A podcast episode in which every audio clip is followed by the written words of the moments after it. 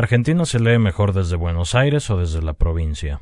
Es una pregunta un tanto paradójica porque en realidad las provincias argentinas, o por lo menos ciertas provincias y ciertas ciudades, tienen como una, una tradición literaria propia y, y se consolidan como, como lugares con un campo cultural propio, ¿no? Desde hace un tiempo, además, varias de estas ciudades eh, están empezando a fortalecer su mercado editorial y sobre todo ampliar la distribución, que es que era el mayor problema en Argentina, que es un país como muy grande y que por ahí no todo llega a todos los lugares. Eso hace también de que, que, por ahí sea más fácil leer desde Buenos Aires, ¿no? Porque de última todo termina en Buenos Aires y para acceder a cosas que en Córdoba o en Salta o en Santa Fe, las relaciones internas entre estas ciudades por ahí siempre usan a, Buenos Aires como intermediario. Así que en el fondo terminas, se termina leyendo desde Buenos Aires como para tener un, panorama más amplio, me parece. ¿Crees que existan ideas comunes a la literatura argentina actual? Creo que hay varias corrientes en simultáneo, pero que es algo también que en la literatura argentina se vio desde sus comienzos, ¿no?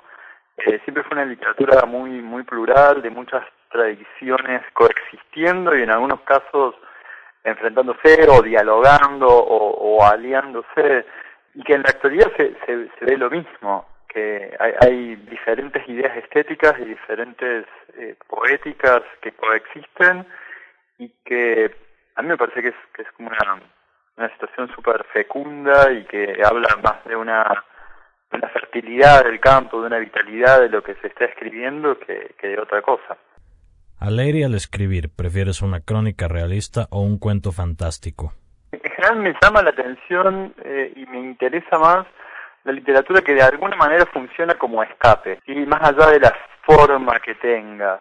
La literatura que, que habla directamente sobre el mundo que yo ya conozco más cercano y que lo pone en palabras, no es que no me interese, pero sí de alguna manera no, no me interpela tanto como la literatura que abre posibilidades hacia otros mundos, ¿no? Más lejanos o, utópicos o paralelos o lo que sea, sin necesariamente llegar a mundos fantásticos, que, que también me encanta la literatura fantástica, pero parece como que es el, ese lugar de, eh, de cierto deslizamiento de lo real hacia otras zonas o cierta incertidumbre sobre lo real, eh, como, como un cierto estado de duerme vela es lo que, lo que más me interesa. ¿En qué proyecto literario trabajas actualmente y en cuál no has encontrado el tiempo para trabajar? Eh, en este momento estoy tratando de cerrar un libro que va a tener cinco cuentos largos, digamos como son textos que están ahí entre el, cuento muy largo y la novela. Eh, algunos están escritos, otros todos ya están en primeras versiones y algunos están más, más terminados y más cerrados y en otros estoy ya como, como trabajándolos más lentamente.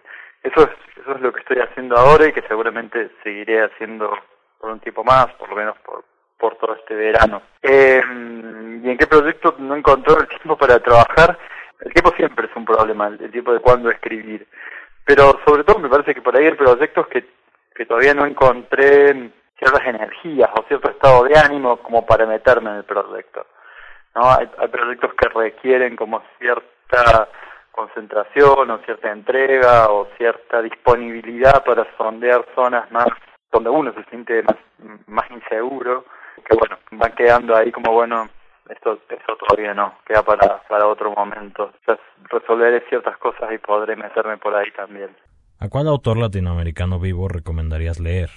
Es complicado recomendar solamente a alguien, dada la, vitalidad de, la literatura latinoamericana. Yo recomendaría a, a, una autora argentina que se llama Eve Ward, es una autora relativamente grande y que recién ahora está traspasando las fronteras argentinas, está empezando a ser publicada en Latinoamérica y leída y reconocida. Eh, le recomiendo sobre todo porque me parece muy, muy original y muy personal lo que hace plantea una, idea de la literatura mm, que a mí me interpela mucho, es esa mirada original que tiene ella sobre el mundo, sobre las formas del contar, sobre las formas del cuento, sobre la mezcla incluso entre la, entre la crónica periodística y la narrativa y la ficción. Sobre todo me, interesaría recomendarles a Ever Ward, que es, que, es una, gran autora, y también después otros nombres como Lina Meruán en Chile, o Yuri Herrera en México, o Rubén Fonseca en, en Brasil. No sé, son como autores que en este momento me interesan mucho y que trato siempre de seguir su producción entre tantos otros, ¿no?